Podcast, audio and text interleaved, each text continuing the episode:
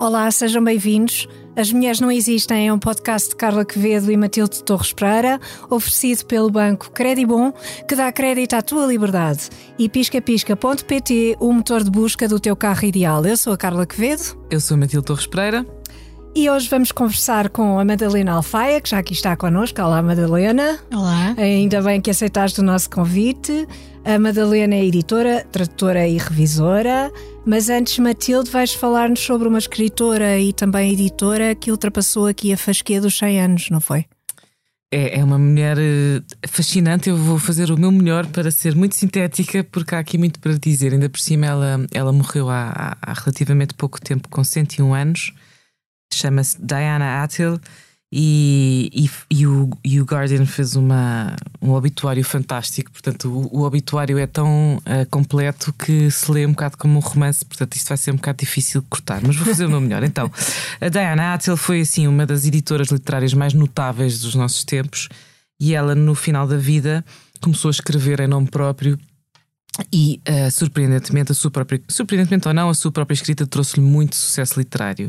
O seu primeiro livro de memórias chama-se Instead of a Letter, em vez de uma carta, foi escrito em 63 e foi escrito aos 40 anos, que é sempre um bom sinal para qualquer pessoa que queira começar uma coisa mais tarde na vida, saber que não é preciso ir desde mais tarde. pequenino. Não, mais tarde, no sentido de, ah, eu não treinei. Não, nunca aprendi a dançar o tango. Está bem, filha, vai, aprende, no, no problema. É a mesma coisa. Pronto. Isso. Uh, e nesse livro, em vez de uma carta, a sinopse na folha de rosto original dizia: Diana Attil escreveu esta autobiografia para descobrir a verdade sobre si mesma e sobre o sentido da sua vida e é intransigentemente honesta. No entanto, embora discuta com franqueza incomum assuntos geralmente não discutidos por filhas de coronéis britânicos criadas convencionalmente, ela nunca é embaraçosa porque ela nunca fica envergonhada. Nada a envergonha. Portanto, logo à partida ficamos a gostar dela, não é? Logo.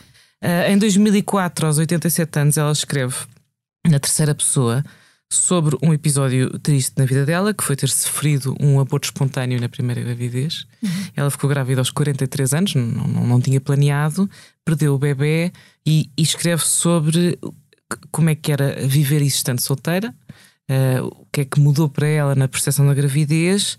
Mas a perda é escrita de uma maneira muito gráfica mas, e muito íntima, mas não sentimentalona. Portanto, eu acho que é um relato, é um tema um bocadinho tabu, não se fala muito sobre isso. Uhum. E ter uma mulher destas um, a debruçar-se sobre isso deve ser muito, muito, muito interessante. E ela até conclui de uma maneira um bocado fria.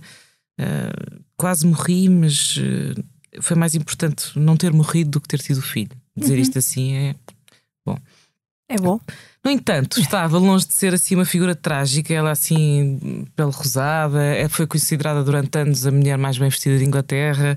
Uh, era muito calorosa, sem ser lamechas, permaneceu sempre muito elegante até na, na velhice, era muito otimista, muito curiosa, divertida e sempre com aquele timbre de classe alta, muito posh, não é? Aristocrata, porque afinal uhum. de contas ela cresceu numa casa com 24 póneis, cavalos, não ia à escola, ficava com as governantas, fazia o que lhe apetecia, basicamente. Uhum. Um, até que aos 14 anos começou a ter assim umas aulas em casa um bocadinho mais a sério e acabou por ir para Oxford para a Lady Margaret Hall, que é das poucas faculdades uhum. femininas de Oxford, não é? Naquela altura. Quando acabou o curso, descobriu, para sua grande surpresa, eh, algo alarmada que teria que ganhar a vida de alguma maneira e gerar rendimento. E foi conheceu o André Deutsch, que, é um, que era um imigrante húngaro, que foi quem fundou a editora André Deutsch, uma das grandes editoras de chancela britânica, e ficou lá com ele até aos 75 anos como diretora e ficou conhecida como uma mulher que descobria os autores, conseguia trabalhar com eles, nutria-os. Portanto, há aqui também, entre aspas, uma experiência de maternidade na forma como ela uhum. Eh, acompanha os artistas, como ela faz os partes dos livros, entre aspas. Uhum. Ela é considerada responsável pela publicação do White Sargasso Sea, da Jean Rice, Reese. Uhum. Um, ela foi quem descobriu, por exemplo, o V.S. Naipaul, ou, ou Brian Moore, ou Mordecai Rickler. Um, e por isso, numa altura em que uh, o mundo editorial, as mulheres estavam na sala da publicidade ou do marketing, ganhavam um quarto que os homens uh, ganhavam e não entravam nas reuniões editoriais, ela encontrou um nicho e inventou um papel para si própria. E isso é que eu acho é verdadeiramente fantástico. Uhum. fantástico. Pronto, e para acabar, há aqui uma nota Engraçado que ela, sendo uma pessoa muito divertida que, e que se percebe que teve 100 anos de uma vida intensamente divertida, fez o que quis, sempre. Uh, te, há aqui uma história para trás uh, da sua juventude que foi que ela chegou a estar noiva de um jovem piloto do, do RAF que partiu para o Egito e que ao fim de dois anos lhe escreveu uma carta a dizer que tinha conhecido outra pessoa que pedia para ser libertado do, do, noivado. do noivado. E ela, enfim, demorou décadas a recuperar disto. Resultado claro. foi que teve uh, muitas relações com homens e muitas relações muito complicadas com homens muito complicados. Um, escreveu muito sobre isso e também é um tema interessante, não é? Como é que ela escreve uma pessoa com uma. Uh, uma bagagem literária tão profunda, depois escreve sobre as relações de uma maneira tão desempoeirada e estamos a falar de uma pessoa que se morreu com 100 anos, está a falar sobre isto numa altura em que as mulheres não falavam sobre isso, não, não é? Claro. Ter amantes e viver com homens e não ser casada e tal, tal. Portanto, isto tudo com uma classe e uma coragem. Enfim, mas o trabalho dela, no fundo, o que, o que nos interessa aqui também é focar é o trabalho dela como editora que vai permanecer nos livros que construiu, nos escritores que apoiou, sobre os quais escreveu. Um, e dizer que, no fundo, esta, isto resume tudo: que é na véspera de fazer 100 anos, ela diz: Bem, eu, eu não sei, eu diverti-me imenso, sem grandes complicações, e não imagino que haja muitas centenárias por aí ainda a viver das suas canetas Living by Their Pen, não é? Portanto, é a Diana Athill aqui para vocês. Maravilhoso. Belo começo. Belo começo. E junta-se agora a nós a Madalena Alfaia, bem-vinda. Muito obrigada. Obrigada por teres aceitado o nosso convite, Madalena. Eu vou fazer uma breve apresentação tua.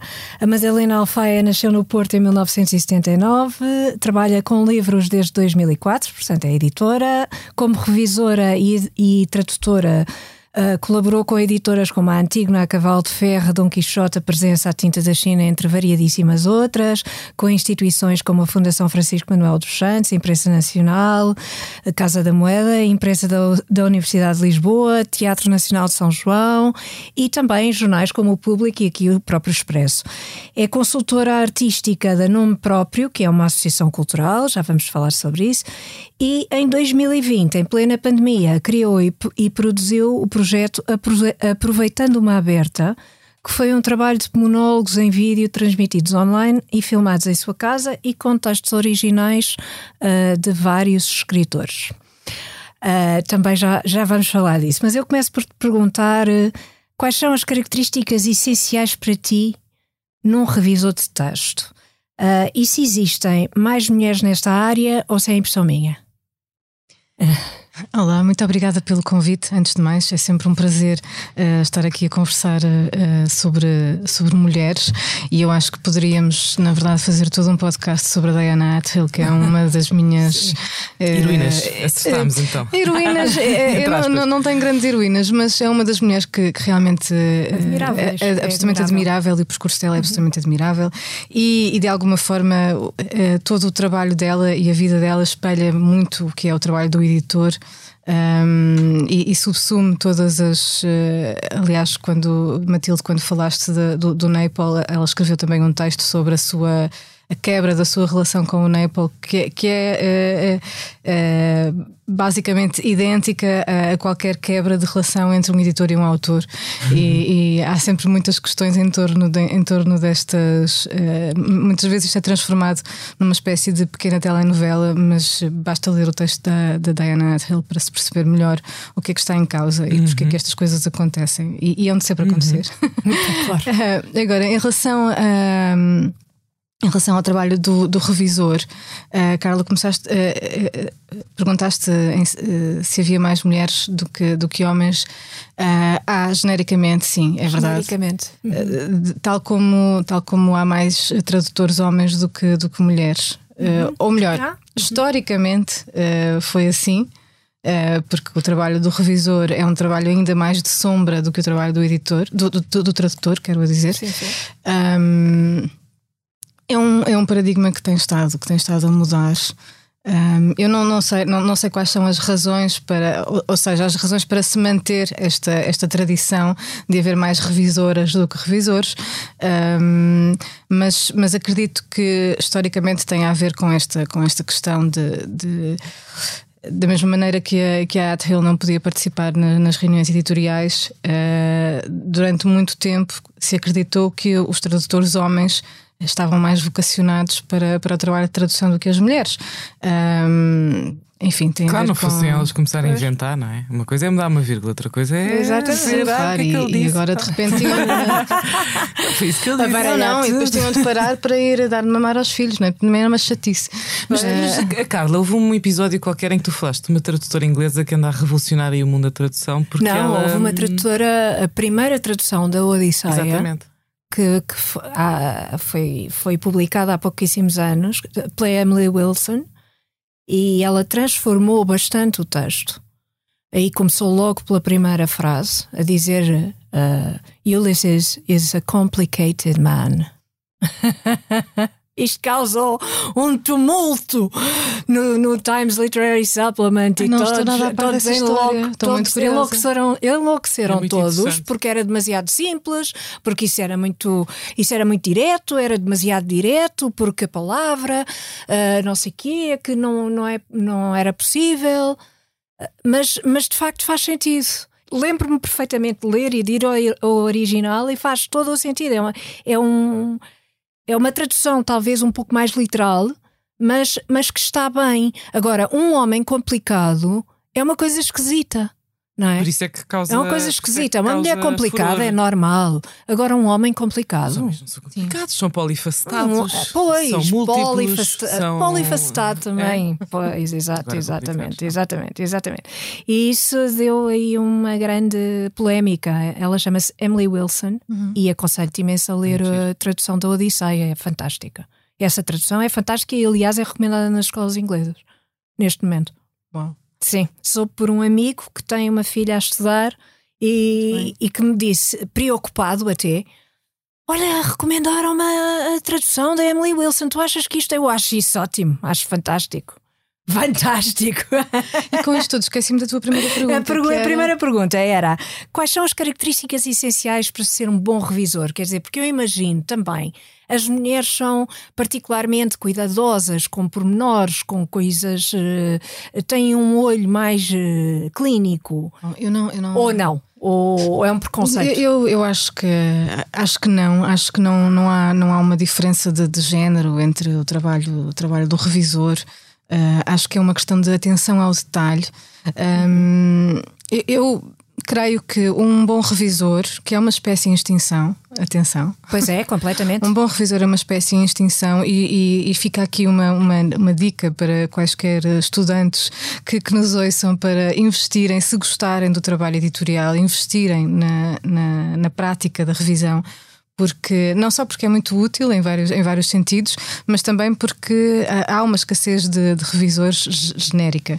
Nós, nós, antes, há, muito, há relativamente pouco tempo, nós passávamos uma, muita, uma grande parte uh, do, do, tempo em que, em que estávamos a escrever a rever aquilo que estávamos a escrever, seja na escola, uhum. seja a escrever uma carta, mesmo um e-mail. Hoje em dia, a forma como comunicamos, Sim, é rápido nós já não queremos saber se tem maiúsculo, se tem minúsculo, uhum. se está bem, se está mal. Sim, por um lado há, por um lado há essa questão. Eu, eu acho que há, uma, há, há também uma questão que é. Um, Tu, uh, muitas vezes me perguntam isso: o que é que faz exatamente um revisor? Porque a fronteira entre o trabalho de revisão e o trabalho editorial, propriamente uhum. dito, às vezes é muito tenue uhum. uh, e precisa de ser demarcada. E eu, ao trabalhar com muitas editoras uh, e com muitas experiências diferentes de autores portugueses a traduções, nem sempre de facto é fácil delimitar essa fronteira.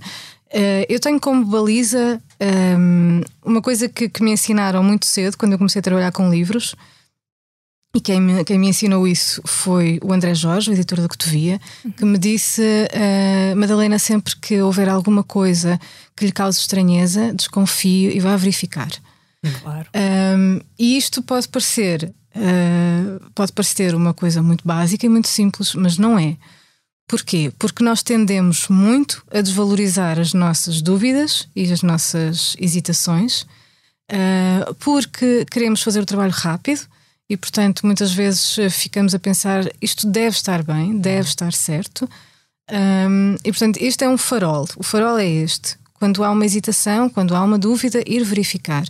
A questão é que uh, Antes, de, antes disso, tem de existir a dúvida, tem de existir a atenção, tem de existir a sensibilidade, tem de existir um, um, um certo ouvido um, um certo ouvido, uhum. muito poucas certezas, muito Sim. poucas certezas. Uhum. Uh, e isto é uma coisa que eu faço ainda hoje, ao fim de quase 20 anos. Uh, eu muitas vezes vou verificar uma coisa que eu sei que já verifiquei 50 vezes. Uhum. Uh, mas quando eu não tenho a certeza, eu vou verificar outra claro, vez. Claro. Uh, e, e, converso muito também com, com duas ou três pessoas, duas ou três revisoras, com quem trabalho uh, muitas vezes, uh, para, trocarmos, para trocarmos impressões. Um, e isto tem a ver com, com essa questão gramatical, da correção gramatical, da correção da pontuação, etc. Mas tem também a ver precisamente com essa questão do, do ouvido, do que, do que soa melhor, de e, portanto, é, e é aí que a fronteira deixa de ser tenue, e é aí que o revisor, eu defendo um, revisor interventivo. Uhum. Até porque nós hoje temos uh, esta ferramenta extraordinária do, do registro de alterações nos documentos, Exatamente. o chamado Track Changes, uhum. Sim, ótimo. Uh, em, que, em que de facto o processo pode ser todo verificado sempre, de fio a pavio, várias vezes, pelo autor, pelo editor, pelo paginador. Um, e portanto eu defendo um, um revisor interventivo. Quanto mais interventivo, melhor, desde que saiba evidentemente quando parar e quando, e quando, claro. e quando deve uh, dar um passo atrás. Um, e, e, portanto, eu, eu, eu, defendo que o, que o revisor pode ser de facto uma figura muito próxima da figura do editor. E, e foi, foi talvez por, por, por defender isto e por ter praticado isto ao longo de muitos anos que eu me, que eu me fui tornando progressivamente uh, editora. Um, porque para mim não, não é um trabalho tão diferente assim. Pois. Uh, o trabalho técnico é, é pode ser feito, pode ser feito de, de, várias maneiras e pode ser feito com pessoas que têm uma atenção à técnica e uma prática, e é uma questão de prática. O, o, o, outro trabalho não é uma questão de prática, não é uma questão de técnica, é uma questão de, de intuição, é uma questão de, de cultura literária, é uma questão de entusiasmo, é uma, de interesse. Claro. Uh, Mas é, quer dizer, na raiz desta pergunta da Carla, quer dizer, eu também imagino que Imagina, não, tem que haver um grande gosto pela língua, não é? E, claro. e pelas palavras e é verdade. Não, não, não deve haver muito, muitos revisores muito bons que, que façam a coisa só para, pronto, para pagar as contas, porque senão depois a coisa fica é chata é e mal feita. É impossível, não, é? não, há, não há como. Isso não existe. Não, há como.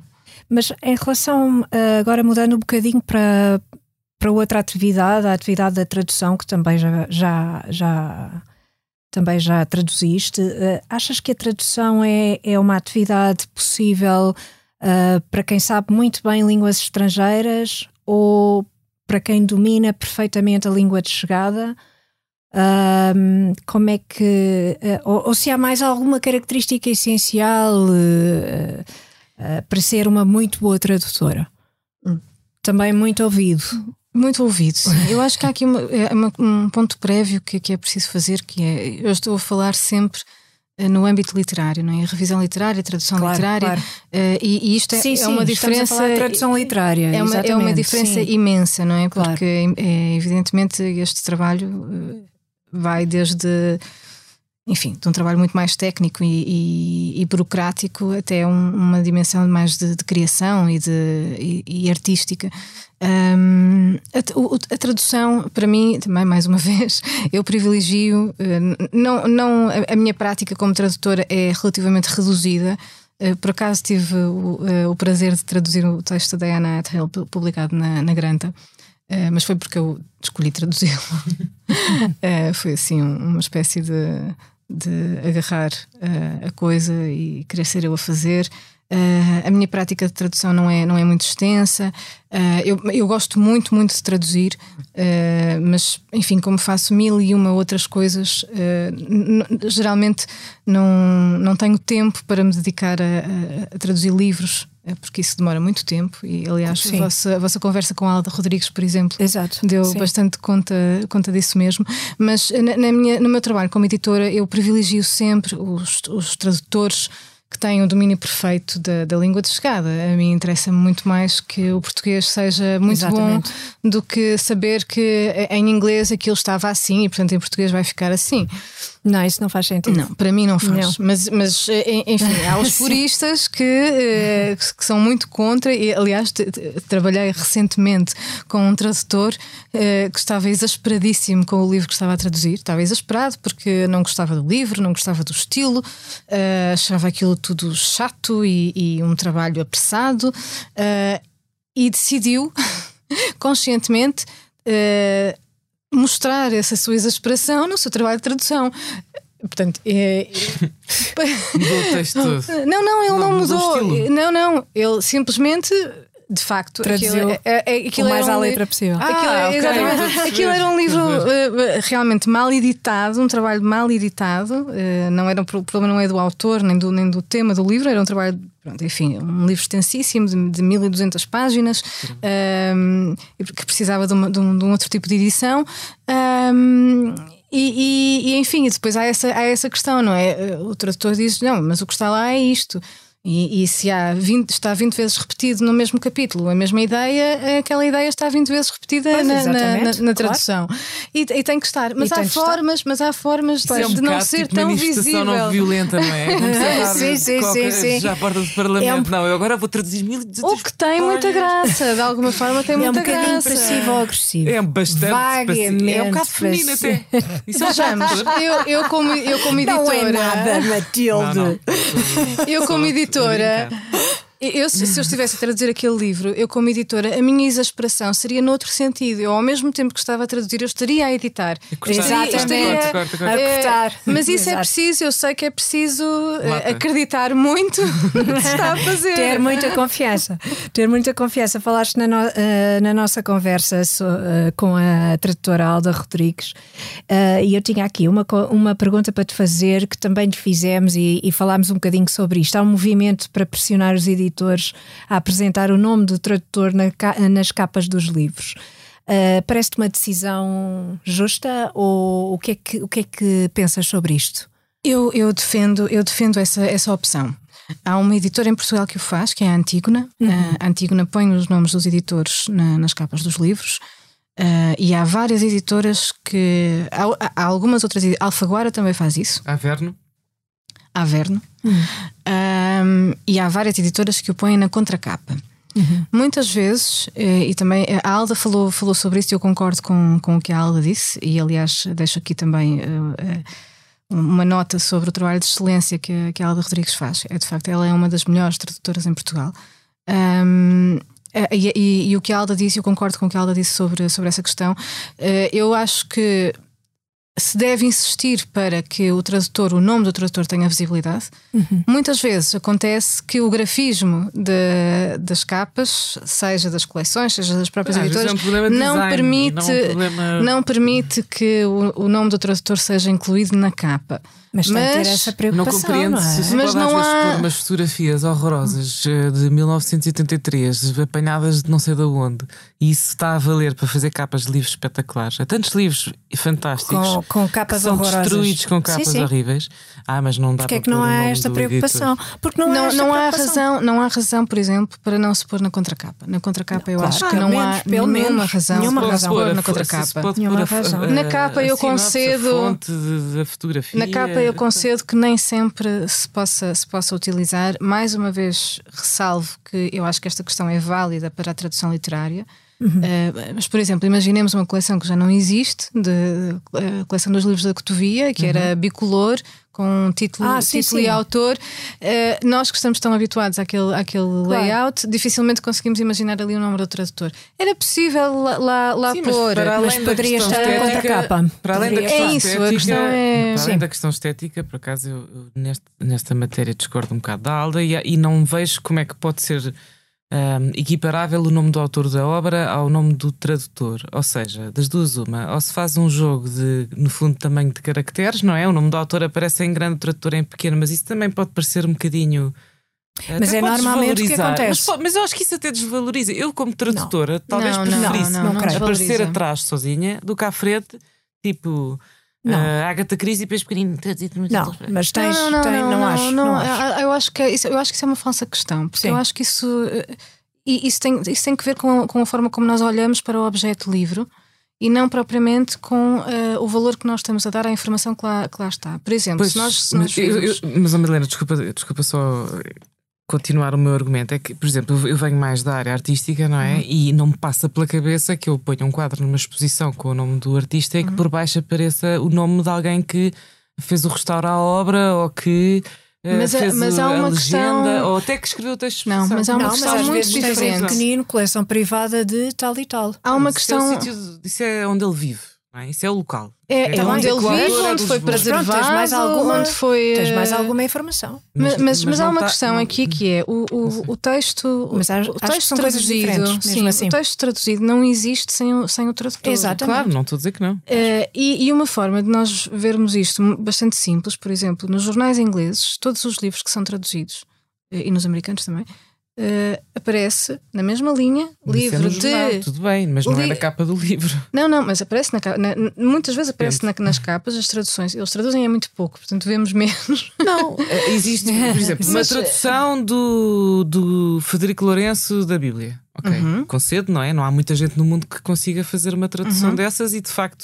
Uh, ou, ou, tradução do Ulisses pela. Uhum. Não é Alda Rodrigues, mas pela Carla Quevedo, não sei são obras uh, são obras basilares que evidentemente é preciso uma pessoa com particular capacidade para fazer mas aí vamos estar a entrar num domínio de particularização isso já é outra excessiva. coisa sim eu também eu concordo Madalena contigo eu não eu, eu se, se, isto fosse para fazer estava tipo tudo igual não é? Uhum. imaginando agora só um exemplo corriqueiro isto uhum. não é uhum. para desvalorizar evidentemente o que vocês estão a dizer mas imaginemos a coleção Vampiro uhum. coleção Vampiro que é por mais que seja aquilo que é na verdade tem obras inacreditáveis, tanto do Ellery Quid como do Rex Stott, etc. Tal e, tal, e com aquela coleçãozinha que nós conhecemos dos livros do Brasil, que é, que é só rir aquelas capas. Mas eu não consigo imaginar que agora, aqueles 300 livros que as pessoas que fazem coleção têm em casa, agora aparecesse todos os livros. Um, Queen, a tradução de. Até porque aquelas traduções são todas francamente más, mas isso é outra conversa. Pronto, é pois. é isto que me faz um bocado de confusão. Não, é imaginar não vale a pena pôr. Isto como sistema, como regra. Eu acho que há uma Mas diferença. não há. Exato, há uma grande sim. diferença entre uh, pensarmos naquilo que existe até aqui uhum. e, pensamos, e pensarmos naquilo que podemos fazer a partir daqui. Verdade. Por exemplo, uh, o, o Ulisses está traduzido na Relógio d'Água pelo, pelo Jorge Vaz de Carvalho. Uhum. Um, e o nome dele aparece na capa. Aparece. Uhum. O Jorge Vaz Carvalho fez uma tradução, a primeira tradução depois do Vasco Graça Moura, da Divina Comédia. O nome do Jorge não aparece na, na, na capa, é uma, uma, edição da imprensa nacional. Uh, Porquê que o nome do Jorge não aparece na capa? Por uma única razão, porque a, a Divina Comédia da imprensa nacional está integrada numa coleção, a coleção itálica, que foi desenhada, uma coleção maravilhosa de, do ponto de vista gráfico. Cara, é? uh, foi desenhada pois. por um designer uhum. que é um uhum. artista que não previu uhum. uh, que na capa do livro estivesse o nome do tradutor. Uh, e, não estou aqui a dizer que, é, que foi uma falha ou que foi um, Sim, não, foi um é, lapso. Foi, foi, concebido dessa foi forma. Foi concebido dessa maneira, uhum. ninguém se lembrou disso, provavelmente, tanto quanto eu sei da forma como se trabalha é isso que acontece. Muitas vezes não nos lembramos de coisas que são muito eh, óbvias e evidentes.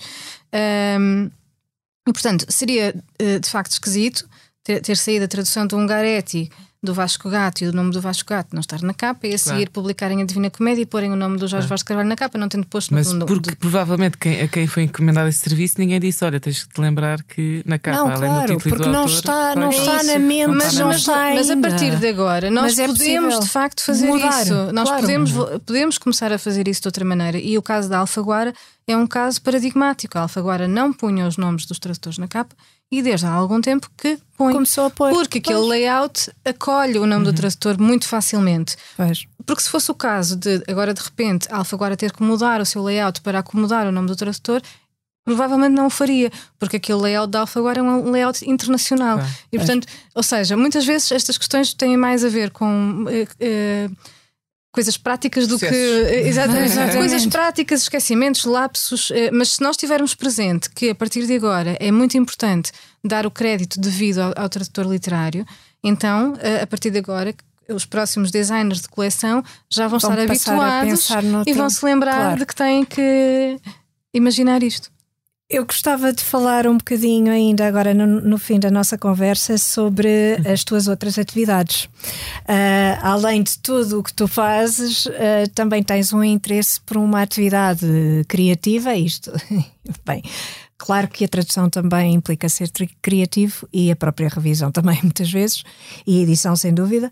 Tu queres contar-nos o que é que faz uma consultora artística, o que é que fazes nesta associação cultural? Nome próprio? Sim, uh, a Nome Próprio é, um, é, uma associação cultural dirigida pelo Vitor Hugo Pontes, que é coreógrafo, encenador e diretor artístico uh, desta, desta estrutura. Uh, o, o Vitor Hugo é, é do Porto, é uma pessoa com quem eu trabalho há muitos anos, há mais anos do que trabalho, do que trabalho com livros, um, o que é curioso. E eu uh, faço este trabalho uh, que tem. Nós chamamos-lhe uh, consultoria artística por. quase por facilidade de designação, eh, porque durante muito tempo é, é, engraçado, é uma questão parecida com a questão do revisor. Da mesma maneira que muita gente me perguntava o que é que faz um revisor, muita gente me perguntava ao longo dos anos o que é que tu fazes com o Vitor Hugo.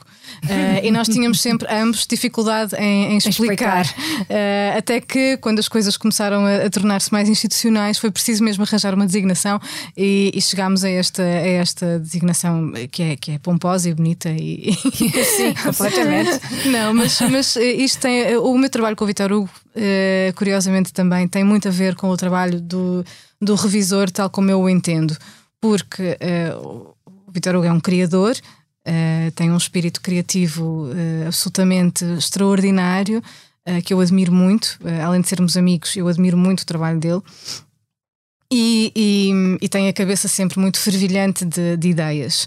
Uh, e quando o trabalho dele começou a ser regular, porque ele começou a trabalhar, enfim, ele também tem um percurso muito interessante, começou a trabalhar de, de, com muitas coisas diferentes, quando, quando, quando se focou na, na dança e, e decidiu uh, uh, trabalhar como, sobretudo como coreógrafo e fundar a nome próprio, era preciso alguém que. Era preciso alguém, não. Nós habituámos-nos a trabalhar assim, o Vitor habituou-se a trabalhar assim comigo que era, ele, ele dizia-me a ideia que tinha para o seu próximo espetáculo, falávamos sobre, sobre essa ideia, uh, eu aconselhava-lhe, por exemplo, leituras, falava-lhe de, de, livros de que me lembrava uh, quando, ele, quando ele estava a falar sobre a sua, a sua ideia, e depois uh, escrevíamos juntos as sinopses, as descrições, uh, e eu acabei por assumir muito este trabalho de texto propriamente dito na, na nome próprio, uh, a nível da comunicação, a nível da newsletter, da, das sinopses dos espetáculos, depois de, de, dos relatórios para a DG Artes também, na parte mais. Uhum. Uh, mais filosófica da coisa, Exato. digamos assim. Uh, ou seja, eu estou envolvida de uma forma transversal em todas as criações uhum. do, do Vitor Hugo. E é um trabalho que tem muito a ver com esta, com esta atenção do revisor também, porque é, claro. é, ele diz isso, é, é, é, a minha capacidade, são palavras dele, de, de traduzir uh, em palavras aquilo que ele, que ele quer fazer. Que ele quer fazer. Uh, isto só se consegue com muita cumplicidade e com muita, e com muita confiança, que é realmente aquilo que um editor faz com os seus autores Exatamente. também. Uh, Exatamente. Portanto, são, são, trabalhos que acabam por ser muito parecidos, sendo totalmente diferentes uh, na, área, na área em que, sobre, sobre a qual se debruçam, mas que são parecidos no, no, no método porque, porque tem a ver com, com empatia, com confiança e com cumplicidade. Claro.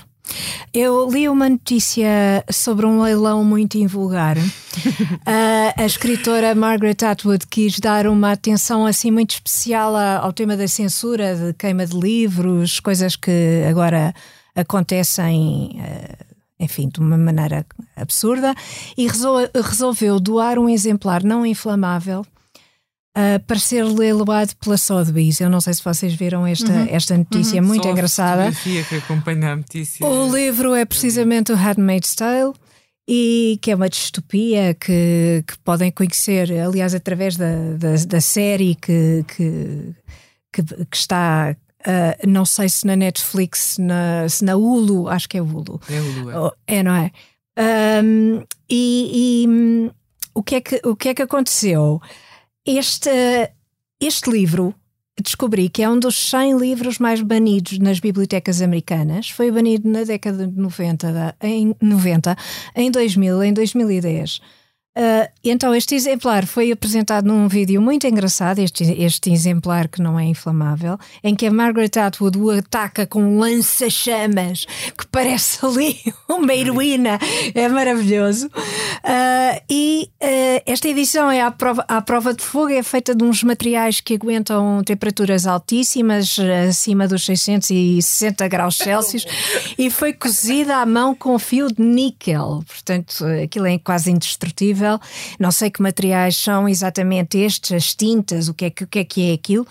A base de licitação era 35 mil dólares e foi vendido por 130 mil. Uh, eu teria comprado por telefone, que é como se faz não é? Como aqueles milionários, trimilionários árabes que telefonam, ou alguém telefona por eles, alguém telefona por eles, a dizer compra, compra, compra. Vende, não, não vai daqui a uns anos ele precisar de qualquer coisa para, para manter a porta aberta. Não é? Indestrutível tem essa é, vantagem. Imagina lá, daqui, de, de, não sei quantos séculos, tipo Pedra da Roseta. Tipo, o que será isto? Que livros são estes? exatamente, exatamente.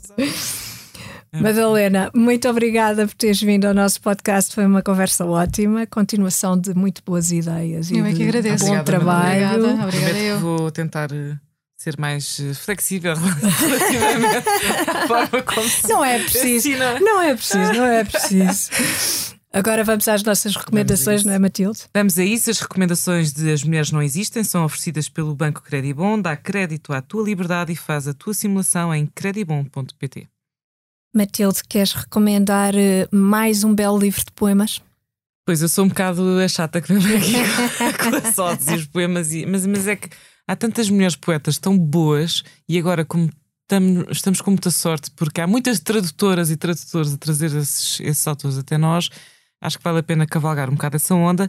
Esta é das minhas poetas favoritas, descobri há muito pouco tempo, mas foi assim um, um relâmpago, chama-se Amália Bautista, é espanhola e é extraordinária, é espanhola, madrilenha, e escreve. Uh, ela, ela é um bocado seca, entre aspas, é muito. Um, tem muito humor na forma como escreve. Não é sentimentalona, mas vai assim direitinho aquilo que são os recantos secretos do coração feminino, as fantasias, os aborrecimentos, as inspirações. Tipo, ela é casada há não sei quantos anos, montes dos poemas dela são sobre uh, relações ilícitas e sobre paixões secretas. Tem uma coisa. Mas estes são curtos, são extraordinários. E, e também trago uh, a Amália Bautista, um, mais especificamente o livro Trevo que foi editado pela Verne, porque é traduzido pela Inês Dias, que também eu sou super fã de Inês Dias, eu nunca a vi na vida, mas acho que deve ser das melhores tradutoras de poesia que nós temos em Portugal uhum. e, estou a ver a Madalena Alfaia uhum. a dizer que sim com a cabeça estou-me a redimir há 5 minutos e ser expulsa. Olha, fizeste muito bem agora, estiveste Obrigada, muito Inês bem Dias, agora. Portanto, não posso recomendar mais, o livro chama-se Trevo. Um, e, e, e, vou só recomendar que leiam um poema que já é muito conhecido que se chama Contra Remédia Amoris, que é assim um, um poema que é uma faca que se crava no peito e que acaba com uh, Porque sei olhar nos olhos dos homens e conheço quem merece a minha ternura. Por isso procurem este livro fabuloso. Carla, tu traz-nos uma espécie de romance epistolar eh, para a era Quase. moderna. Parece. Quase. Parece, mas não é. É uma troca de correspondência entre duas escritoras, a Helena Ferrante e a Elizabeth Strout, uh, que foi publicada já há umas semanas no El País. Uh, aliás, já tinha sido publicada no Guardian em março uhum. e agora traduziram. Eu li no El País, por acaso, escapou-me no Guardian. É uma troca muito entusiástica, extremamente carinhosa entre estas duas escritoras. Uh, em que a Elizabeth Strout surge, que é autora, por exemplo, para, para enfim, para uh, ser uma obra mais conhecida da Olive Kittredge, que uhum. também está adaptada para a minissérie, uh, e que é, um, que é um fantástico livro que ganhou, aliás, o prémio Pulitzer, e, e ela coloca-se numa posição de fã absoluta da, da Ferrante, Ferrante, e a Ferrante responde-lhe com uma solidez uh, que arrepia, uhum. porque conhece perfeitamente a obra da Strout, toda, comenta, comenta a obra, comenta o que ela faz com as personagens é absolutamente é, é extraordinária. E às tantas, a Stroud uh, cita a Emily Dickinson naquele poema Ninguém, Não Sou Ninguém, Quem És Tu? Uh, e a Ferrante responde no final sobre isso e dá título, aliás, ao, ao, ao artigo do El País e diz assim. Uh, isto, isto, quer dizer, logo ela que uh, tem uma identidade que, que, se desconhece, desconhece a identidade da, da Ferrante. Diz assim: nós, as mulheres, somos, somos ninguém. Ninguém com N grande, é? Ninguém com N grande. Parece aquela cena da Alice do País das Maravilhas. Sim, sim, sim. Mas, mas a nossa escrita é muito ambiciosa, tanto ou mais do que a de Dante, que era extremamente ambicioso e por isso queria fundir-se em cada coisa, em cada pessoa, para escavar no que existe mais fundo. Portanto, isto é, é uma conversa, são três, quatro cartas entre, entre as duas e eu sinceramente fiquei impressionada. E são, muito são impressionada. Cartas, são, é, é como estares ali a assistir a uma conversa entre, entre duas pessoas realmente que se admiram e é, é sempre fascinante ouvir. Gostei muito. Madalena, agradecemos novamente à nossa convidada Madalena Alfaia. Muito obrigada por teres participado neste podcast. As Mulheres Não Existem é um podcast de Carla Quevedo e Matilde Torres Pereira, oferecido pelo Banco Credibon e por piscapisca.pt. Pode ouvir e seguir os episódios em expresso.pt e nas plataformas habituais. Até ao próximo episódio de As Mulheres Não Existem, um podcast sobre mulheres para ouvintes de todos os géneros.